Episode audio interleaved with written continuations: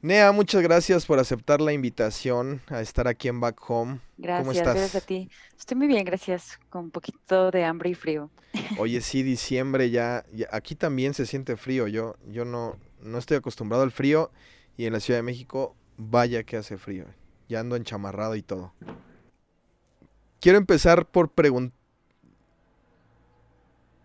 Sí, súper extremos.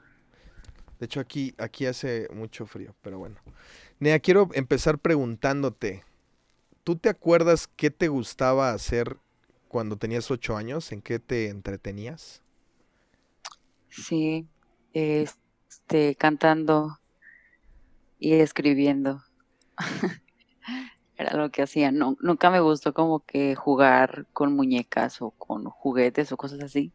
Siempre me gustaba como poner música. En aquel entonces escuchaba como La Onda Vaselina, antes de ser OV7. Escuchaba como eso, Amigos por Siempre, y me gustaba ponerme a cantar y ponerme a, a escribir mucho, desde que estaba chica. ¿Y tienes hermanos Sí, dos. más grandes o más chicos que tú? Uno más grande y una más chica. O sea, tú eres el jamón del sándwich. Así es. Súper. ¿Y cómo te llevabas con ellos en ese tiempo? Mm, bien, digo, creo que cada quien, en, en esa época, curiosamente, justo esa edad que mencionas, en esa época mi papá se fue de la casa. Entonces, creo que cada quien lo estaba asimilando de forma diferente. Mis papás estaban pasando por un divorcio y, y como que éramos muy chiquitos y cada quien estaba viviendo la infancia como, estábamos como en la misma casa, pero cada quien separados. No convivíamos muchísimo, la verdad. ¿Y tú cómo estabas enfrentando esta situación? Ah, la verdad, con mucho dolor y con mucha confusión. Eh, fue muy raro de repente, mi papá llegó un día de un viaje y mi mamá ya tenía listas como todas las maletas y, y todo, pues, o sea, como todo el discurso ya nada más para decirle como, ya te vas de la casa, o sea, gracias, pero esto ya no puede seguir, no sé qué. Y fue muy, muy confuso, fue muy difícil. Oye, y a esa edad, obviamente que uno está chico y todavía no entiende muy bien, eh, en- entiendo que te, que te refugiabas mucho en la música, eh, cosa que aún sigues haciendo, cantar y demás, ya a los años. Y este, ¿y tú recuerdas en ese tiempo buscar la validación de, de alguien, de, de tu familia, de tu papá, de tu mamá o de alguien cercano?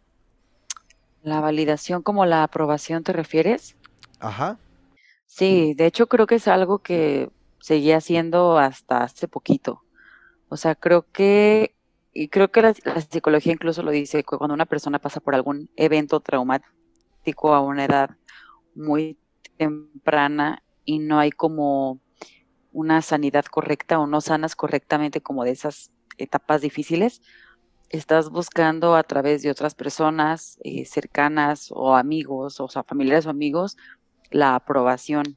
Y a mí creo que me pasó eso, o sea, no nada más estando chiquita, sino conforme fui creciendo, creo que todas las decisiones de mi vida se enfocaban mucho en recibir la aprobación de pues de las personas cercanas a mí y no decidía algo siempre solo porque yo lo quisiera, sino porque los demás lo querían también.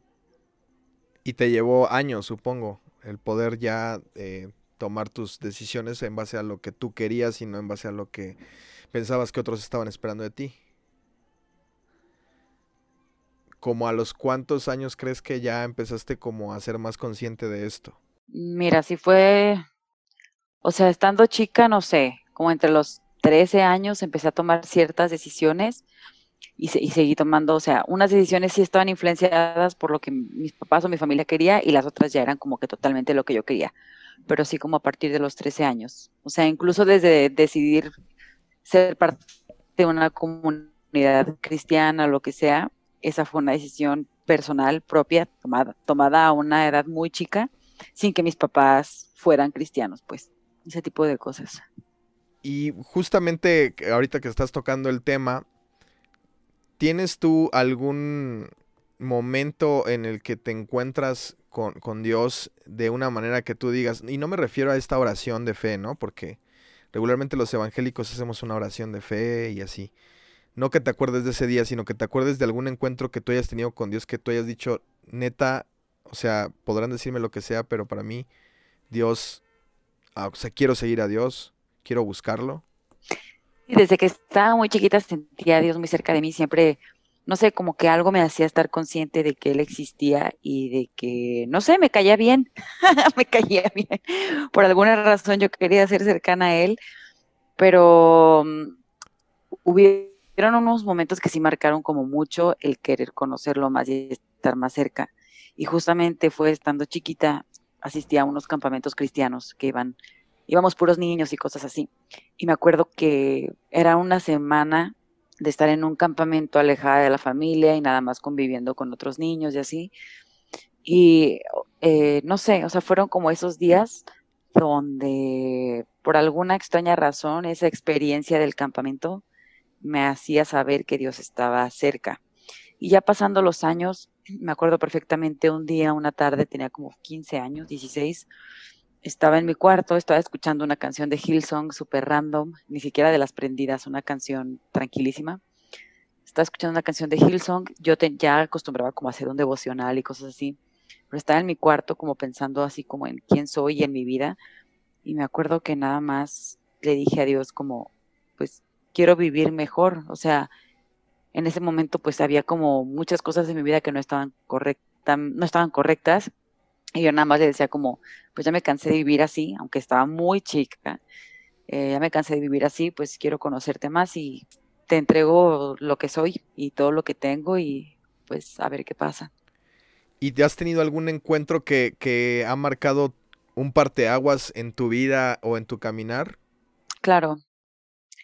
Pues es que creo que creo que han sido muchos, o sea, creo que no puedo decirte, creo que no existe la verdad, creo que no existe esta cosa como que un día conociste a Dios y te diste la media vuelta y, y tu vida cambió completamente. O sea, la verdad creo que eso es una gran mentira del cristianismo. O sea, creo que es una falsedad.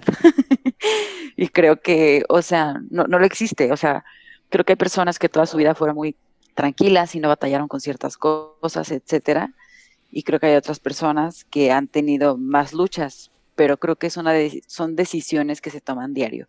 O sea, no te puedo decir que en mi vida hubo un parteaguas, porque la verdad es que han habido muchos. Del tiempo que empezaste ya a asistir a los campamentos y, todo eso ya en tu adolescencia o cuando eras más joven, es decir, que ya tenías como mucho más conciencia de qué estabas haciendo, ¿te acuerdas de la primera cosa, ministerio o servicio que, que empezaste a, a ejercer en, en, en la iglesia?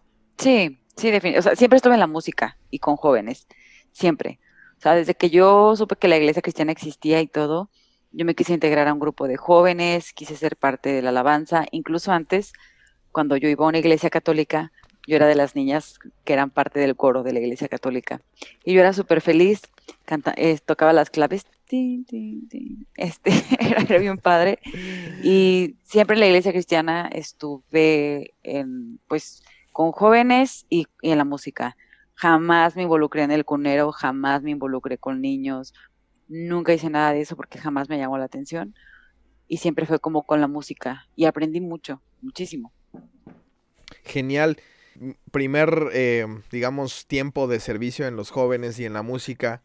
Después, ¿cómo llegas ya a, pues, a hacer todo lo que hicieron en la música de, del proyecto musical en el sentido de de ya querer grabar y de estar en lugares y de dar conciertos y todas estas cosas? Mm, mira, por alguna extraña razón, durante mucho tiempo que yo estuve en la iglesia cristiana, muchas de las cosas que yo veía o como de los, no sé, rituales, la forma de hacer las cosas, no siempre me hacía sentido. O sea, llegó un punto que yo decía, ¿por qué todos los domingos hacemos lo mismo? O sea, ¿por qué todos los domingos este, seguimos como que los mismos pasos, no sé qué.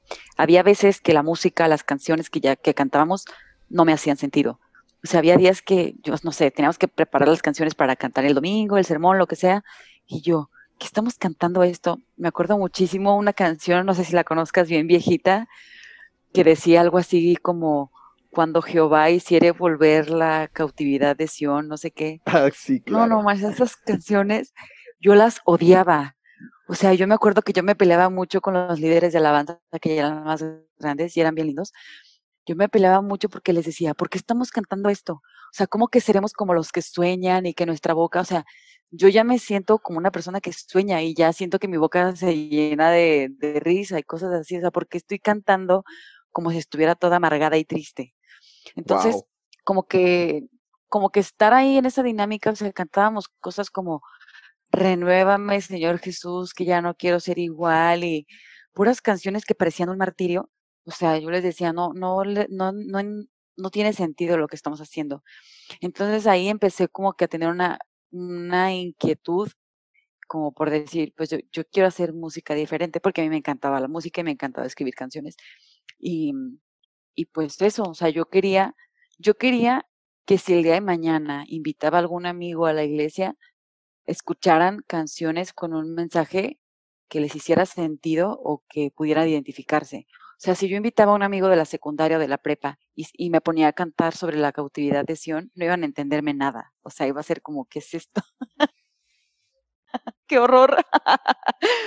y fue por eso, o sea, fue por eso que, que empecé a hacer música, em- eh, aprendí a tocar guitarra eh, y me puse como a estudiar, como pues saber cómo se hace una canción y qué son las escalas y qué es esto. Y de ahí, de ahí empezó. ¿Y, y qué tal? O sea, ¿cómo, cómo fue ese- esa temporada de, de empezar a hacer música y de empezar a, a hacer todo lo que empezaron a hacer? Fue súper chida. O sea, fue una temporada donde aprendí muchísimo. Aprendí que podía hacer cosas que nunca imaginé que yo iba a ser capaz de hacer. Y justo me acordaba de esas, de esos días cuando yo estaba más chiquita, que jugaba, que estaba cantando y que me ponía a escribir. O sea, fue como verlo como, wow, tengo la oportunidad de hacer lo que cuando estaba chiquita quería, sin siquiera haberlo planeado y sin siquiera haberme imaginado con qué propósito o bajo qué finalidad lo iba a hacer. Y pues fue muy retador porque como tal nunca estudié una carrera formal en música o en composición o así. Yo soy ingeniero de hecho, pero durante ese tiempo, eh, pues te digo, yo me puse a estudiar y fue como una temporada de estar pues a prueba y error, ¿no? O sea, las primeras canciones que haces son espantosas, o sea, dices, no lo puedo creer, pero siempre me esforzaba con, con decir, voy a hacer una letra diferente, o sea, no voy a hacer una letra como las que ya existen en todas las iglesias cristianas o en todas las bandas cristianas, es- las letras son las mismas siempre, o sea, era como, es lo mismo, qué, qué aburrido, qué flojera. Entonces, pues fue un tiempo como de mucho sacrificio, de sacrificar salidas o, no sé, estarte, estarte desvelando jugando, cosas así. No, pues yo estaba aprendiendo a tocar y aprendiendo a, a hacer canciones, aprendiendo a grabar, aprendiendo a todo. ¿Qué edad tenías en ese tiempo? Empecé, tenía, mm, empecé, em- es que empezó todo que estaba muy chica, tenía como 17, 18, pero ya un poquito más formal, empezó como a los 21, eh, y luego de los 21 a los 20, ¿qué tengo ahorita? 23, y de ahí en adelante, o sea, sí fue, sí fue como que un, pues han sido muchos años haciendo eso, la verdad. Ahorita tengo 29, recién cumplí 29. ¿El, el- el corte de, de iglesia donde estabas era, era Pente? Sí, súper pentecostalísimo. Y a los 21 años, ¿cómo toma la iglesia donde asistes el tipo de música que ustedes empiezan a hacer? Mm, hasta eso que no estuvo como que, no fue como mal visto, fíjate. Empezamos a hacer esa música, pero nunca fue pública, o sea, nunca publicamos la música hasta que estuviéramos como que, pues, hasta que hubiera una seguridad de que, ah, ok, si suena bien, si está chido y todo. O sea, ya la música fue pública como hasta que yo tenía 23, 24 años, como a esa edad. Y pues bien, o sea, la verdad, o sea, siéndote bien sincera, llegamos a visitar pues varias iglesias en diferentes lugares de México como a tocar y pues sí, o sea, hay gente que me pasó. El año pasado estaba en un evento en Ciudad de México, no sé si has escuchado, este, un evento que se llama la Marcha de Gloria. Claro. Ok, bueno, mm, sin ofender a nadie, no volvería a participar en ese evento jamás, nunca. ¿No? Ni con pandero, ni con banderas. So- mm, mucho menos con eso, con todo respeto. Eh, se mueven demasiadas cosas que tienen que ver con dinero en todo ese tipo de eventos. Pero el punto es que estando ahí, eh, pues subí un video a la página de, de la banda y todo. Y pues es difícil porque pues casi siempre el que es quien canta tiene como que recibe todo todas las críticas. Entonces hubieron muchos comentarios, o sea, me dijeron cosas como eh, hija del demonio, vieja loca, eh, nada, ¿cómo me dijeron? Como que nada más estaba yo danzando para la carne. o sea, fueron cosas muy, muy intensas, o sea, yo la verdad, pues leí todos los comentarios y ni, hice caso, pues, ¿no?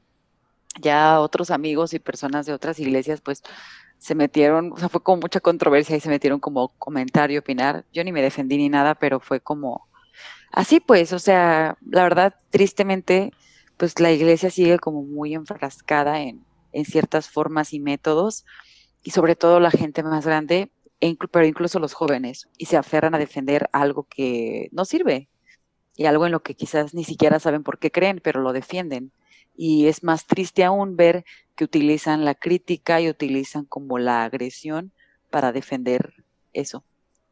Entonces, bueno, en pocas palabras, respondiendo a tu pregunta, la reacción de muchas personas es como chida y de otras personas es como totalmente agresiva y como si estuvieras como si estuvieras haciendo música no sé para la muerte o para Buda, no sé.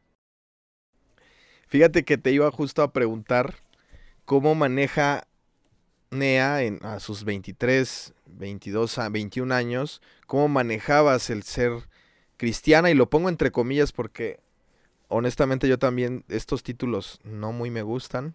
Pero te iba a preguntar cómo, cómo manejabas esta situación en un mundo, y lo vuelvo a poner entre comillas, donde, donde la gente pues escucha otras cosas, ve otras cosas, tiene una vida, pero me acabas de contestar lo, lo contrario, que, que, está peor, ¿no? Porque se supone que nosotros hemos sido llamados a, a hacer, a, enseñar la verdad y mostrar amor y gracia y tal parece que es más fácil ser aceptados afuera que adentro. Y es, es muy triste. Entonces, bueno, y quiero pasar a la siguiente pregunta, Nea. ¿Cómo, cómo llegas o cómo, cómo nace de roto a roto? Ah, qué intenso. Mira, es que ha sido todo un proceso.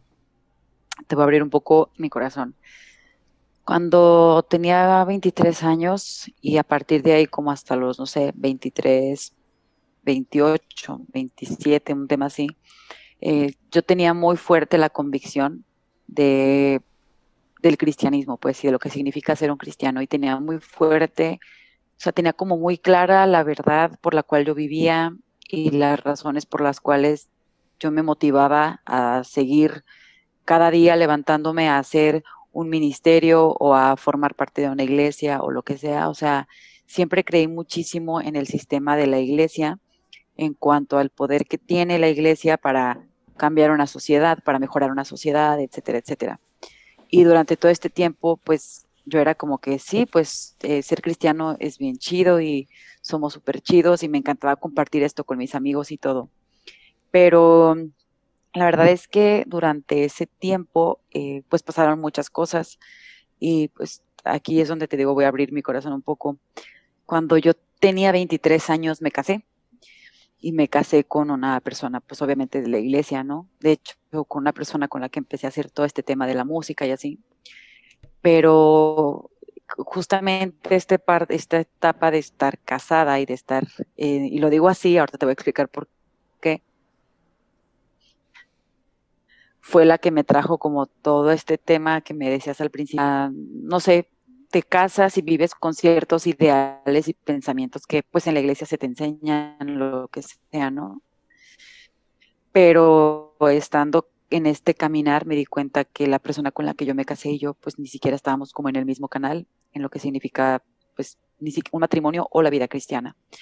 Entonces, estando pues en esta etapa es que me empiezo a cuestionar muchas cosas porque había mucha, empezó a haber mucha confusión dentro de mí porque esta relación no estaba pues al 100% bien. Eh, empiezo a cuestionar muchas cosas y yo pensaba que yo estaba mal. Me empezó a cuestionar muchas cosas, no sé, en cuanto al rol de la mujer dentro de la iglesia, al rol de la mujer dentro de una familia, o sea, muchas, muchas cosas. Y en ese tiempo yo no sabía por qué, pero estaba teniendo como una lucha espiritual conmigo misma y pues con el mundo, pues era como eh, una parte de mí siempre o muy seguido se sentía triste, una parte de mí siempre sentía que algo más le faltaba. Siempre estaba añorando yo por el futuro porque me imaginaba siempre que el futuro traería cosas mejores e iba a ser mejor. Y yo decía, ¿cómo es posible que ahora en mi vida yo pues tengo una vida cercana con Dios, asisto a una iglesia, eh, tengo un matrimonio y entre comillas que te da la estabilidad, lo que sea, y, tengo tantas dudas y siento que algo no está bien conmigo. Y era pues como una, lucha interna de, muchas preguntas que tenía referente a, la vida y referente a, a, mí, a mí misma, que no me quedaban claras. Entonces, hablando un día con un amigo en un café, em, le dije, ¿sabes qué? Tengo ganas de hacer un podcast donde hablemos de todo lo que no se habla en la iglesia. Porque en la iglesia generalmente estamos hablando justo de esto de, ya conociste a Jesús y tu vida es un antes y un después. Yo le decía, no siento que mi vida sea un antes y un después, siento que cada etapa trae sus propias decisiones que te invitan a tener un antes y un después en ciertas cosas, pero no creo que es como un me di la vuelta y ya cambié completamente. Y le dije, hay ciertas cosas que no entiendo por qué sigo pensando o dudando aunque ya conozco a Jesús, aunque tengo una relación con Él, aunque he sido parte de la iglesia por tanto tiempo, tengo tantas como luchas y sentía como una guerra adentro de mí. Y dije, pues quiero hablar de estas cosas y ver qué tanto funciona. Entonces, pues él me dijo, va, yo también tengo ganas, no sé qué. Y pues bueno, eh, para ponerle un, un título al podcast, que no sé si te habrá tocado, pero es de lo más difícil cuando haces un podcast, este, pues él me dijo, pues que se llame de roto a roto, que, que, que, el título exprese que estamos teniendo una conversación, una persona rota con otra persona rota, y justamente lo que queríamos era no tener un podcast donde, buenas tardes hermanos, vamos a abrir la Biblia en Primera de Juan 2.9, y, o sea, como, no, o sea, vamos a hacer las cosas como, vamos a ser sinceros, como, hey, soy X persona, asisto a una iglesia, creo en Jesús, pero la verdad es que sigo batallando con todo esto que no me deja en paz. Y yo le dije, estoy harta de tener que aparentar que por estar en un ministerio de alabanza o por estar en un ministerio de jóvenes o porque te casaste o por lo que sea, tu vida es perfecta y la tienes resuelta y conoces a Jesús y tienes las soluciones a todo. O sea, y pues quiero, quiero hablarlo. Y así fue un poco como comenzó. Pues gracias por haber comenzado de roto a roto. Ha ayudado a muchos, incluyéndome a mí. Lo cual me lleva justo a la siguiente pregunta. Este, ¿qué feedback han recibido de roto a roto de parte de la gente? Es, es, interesante porque yo creo que ustedes podrían grabar, tú podrías grabar un podcast solamente hablando de lo que seguramente la gente te escribe. Sí, la verdad, ha, sido mucho aprendizaje y mucho crecimiento eh, ese proyecto. Em, desde el principio yo no sé qué onda, como que se corrió mucho la voz de que existía de roto a roto y empezamos a, siempre recibimos como que correos y mensajes, o sea, DMs ahí en Instagram de muchas personas, no sé qué decían como, ay, qué bueno que hablaron de este tema, eh, es bueno saber que no soy el único, la única que lo ha vivido, ¿no? Es bueno saber que no estoy solo, es bueno saber que ustedes también o lo que sea, ¿no?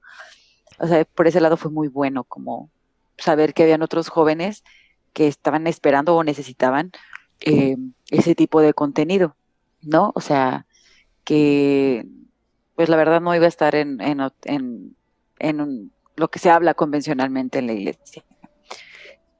Y hubo muy pocos comentarios, pero sí los han habido.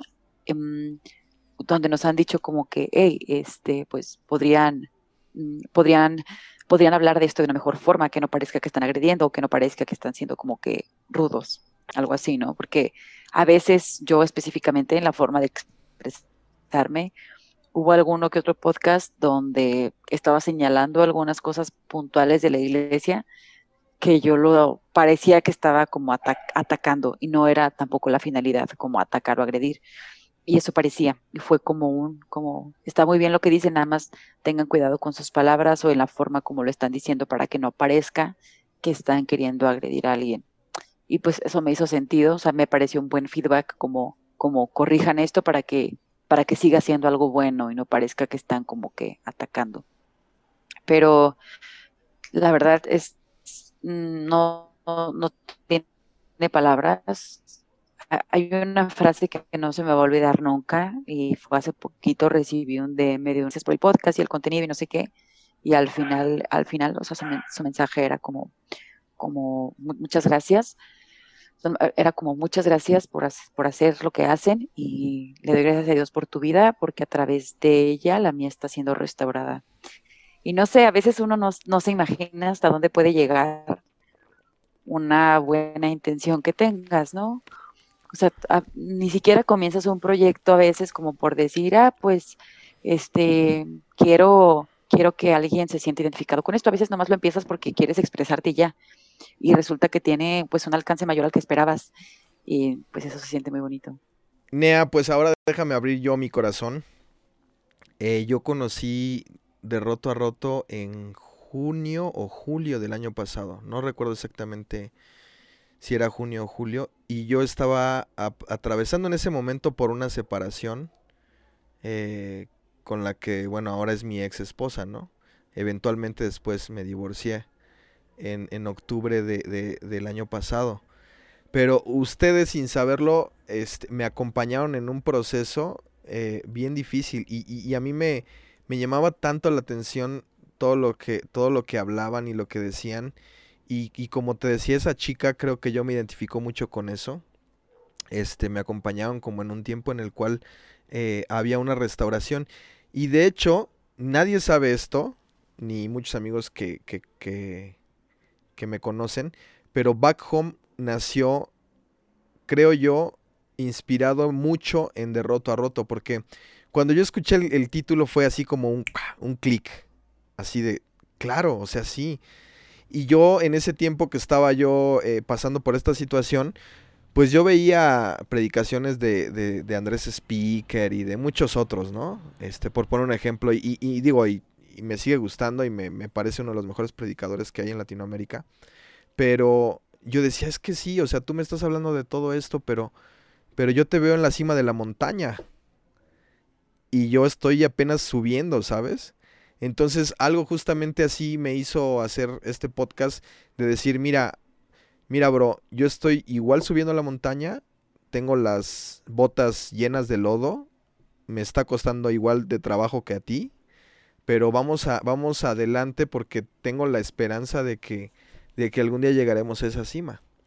Entonces, eh, una vez más gracias por por de roto a roto y por compartir eh, con nosotros todo todo el material que han hecho y, y gracias también por ser tan vulnerable, o sea, me parece que ha sido muy vulnerable en de roto a roto y este y eso nos inspira a muchos. Así es que gracias.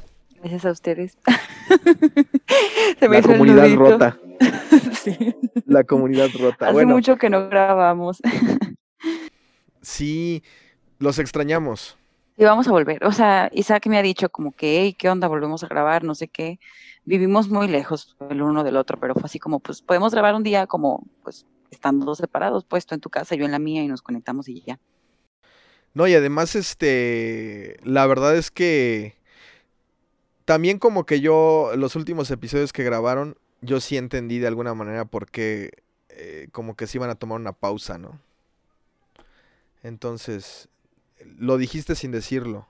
Pero bueno, eso ya es tema de otro podcast. El, eh, quiero preguntarte ya dos cosas más para ya terminar. La primera que te quiero preguntar es, ¿qué es lo último que tú recuerdas que te haya hecho llorar mucho? Mm, sentirme como, es que fue algo reciente, como sentirme un poco miserable, digámoslo así, por no, o sea, ¿cómo lo digo? Sí, sentirme miserable, creo que así lo puedo decir.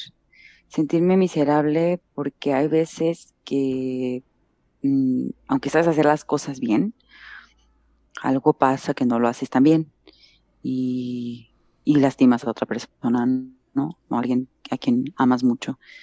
Y eso, eso, como me hizo caer en cuenta como que, no estás haciendo las cosas tan bien como las podrías estar haciendo. ¿Y qué es lo que lo último que te ha puesto muy muy feliz? Recibir una casa nueva. lograr esa meta.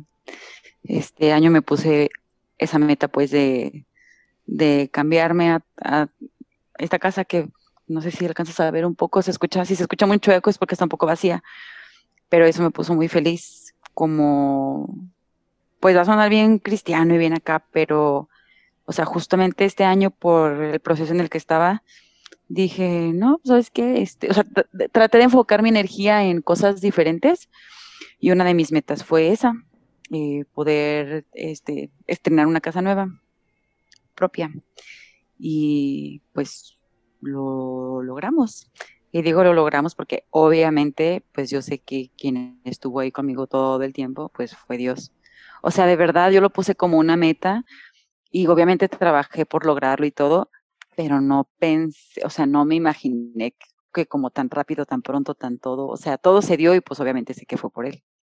Bueno, ya me, me, acabo de acordar de otra pregunta que te tengo que hacer. No puedo, no puedo cerrar este podcast sin hacerla. El año pasado ya te platiqué en el proceso en el que estaba y yo conocí el CrossFit. Yo ya hacía ejercicio, hacía bootcamp y hacía un poco de gimnasio. Conocí el CrossFit y me enamoré, ¿no?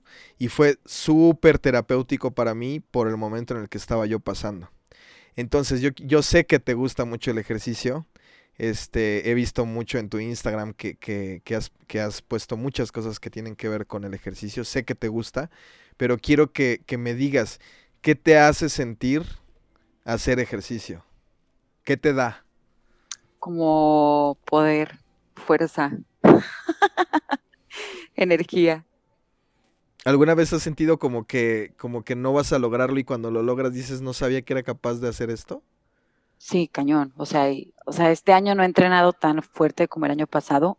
O, sí, solamente entrené muy fuerte como los primeros tres meses de este año pero sí er, es, es esta sensación como de, justo eso que dijiste, o sea, sientes que no voy a poder con esto, o sea, un peso más no puedo, o sea, ya esto no lo voy a poder, como lo voy a levantar, y lo logras, y sí, dices, órale, no sabía que yo podía hacerlo, o sea, como que ves a otras personas que lo hacen, o en este caso, pues yo admiro a muchas mujeres que entrenan bien pesado, ¿no? Y yo las veía y yo no manches, o sea, incluso señoras que yo veía en el gimnasio, ¿cómo lo hace? O sea, esta, esta señora como si nada está levantando todo ese peso y yo me estoy quejando aquí. Y ya cuando tú lo logras y dices, órale, o sea, sí puedo. O sea, es como, y es más un entrenamiento mental que muscular. Sí, por favor, cuéntanos la anécdota de cuando tu entrenador te hizo llorar. Esa, esa, anécdota es muy buena. pues, pues eh, em, tenía este entrenador que, pues, todos los días veía en el gimnasio y me ponía una rutina y pues él me ponía los pesos y todo y pues yo siempre estaba, no siempre pues, pero llega un punto en el que ya tu músculo no te responde porque es demasiada la fatiga, ¿no? Entonces, pues yo estaba de que ya no puedo más, ya no puedo más, y sí puedes, sí puedes, y no, ya no puedo, ya no puedo, sí puedes. Y me obligaba a terminar las series. Y fue más de una vez, o sea, fue más de una vez que estaba yo ahí terminando como la, el ejercicio y yo es que ya no puedo más, ya no puedo más y no me dejaba parar. Entonces lo terminaba y pues ese día hubo un día específico pues que yo me puse a llorar porque me dolía mucho, pues o sea, me dolía mucho, pero creo que fue más el, no sé, creo que fue más la sensación o el sentimiento bien cursi, bien ridícula yo, pero de decir, no manches, pues pensé que no podía y hubo alguien que se quedó aquí conmigo hasta que pude, hasta que lo logré y me ayudó a que lo, lo pudiera terminar. Y pues era, no nada más era con el entrenador, tenía como un, había una chica que entrenaba mucho conmigo todos los días y era como eso, pues, o sea, el, no sentirte solo en un momento, pues, difícil, y lo digo entre comillas porque, pues, es el gimnasio, ¿no? pero sí, me gritaba y me hacía llorar, pero eso me ayudó a crecer. claro. Este, ¿estás entrenando ahorita?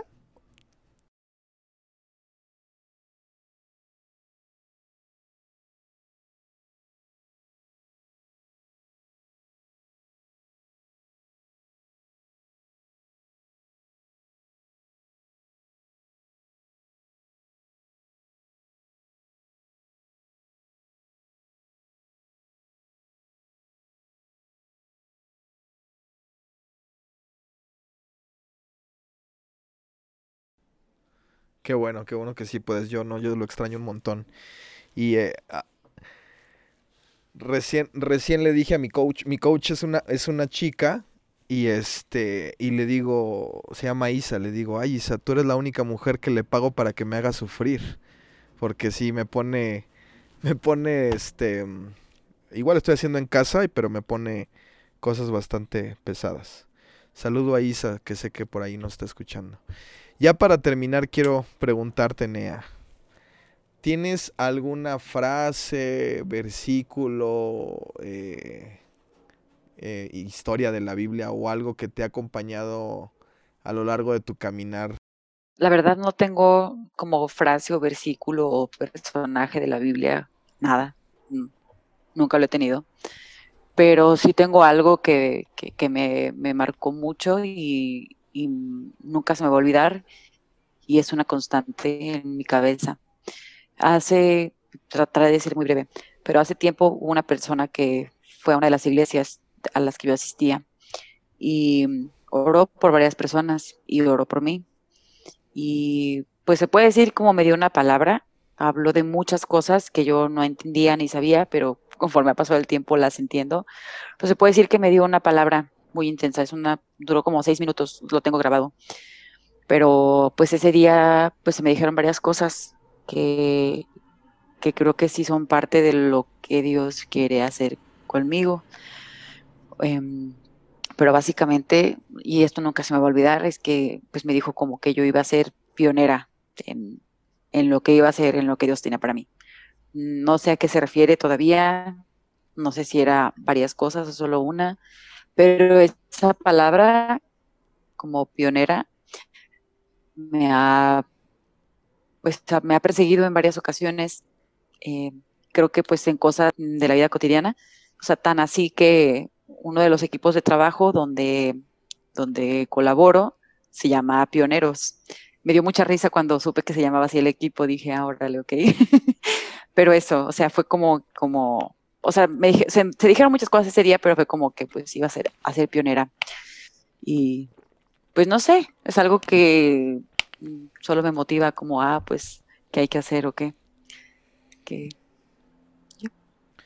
Si tuvieras que decirle en este momento un consejo a otro roto, ¿qué le dirías? Pues que no está solo y que y que está bien no tener todo resuelto o no, no saber qué va a pasar con tu vida o no tener siempre el control de todo Gracias. Gracias por tu tiempo. Gracias por estos minutos. Eh, y nada, te diría que dónde te podemos seguir, pero ya sabemos ahí. Aquí va a estar tu Instagram. ¿Cuándo va, ¿Cuándo va a empezar nuevamente de roto a roto para que la gente lo espere? Espero que a inicios del siguiente año. Mm, posiblemente a finales de este, o sea, próximas semanas, pero más probable a inicios del siguiente. Muy bien. Pues gracias nuevamente, Nea, por tu tiempo y pues nada, estaremos esperando que regrese de roto a roto. La comunidad rota lo espera. Muchas gracias. Los gracias. Sí. Hasta luego. Muchas gracias.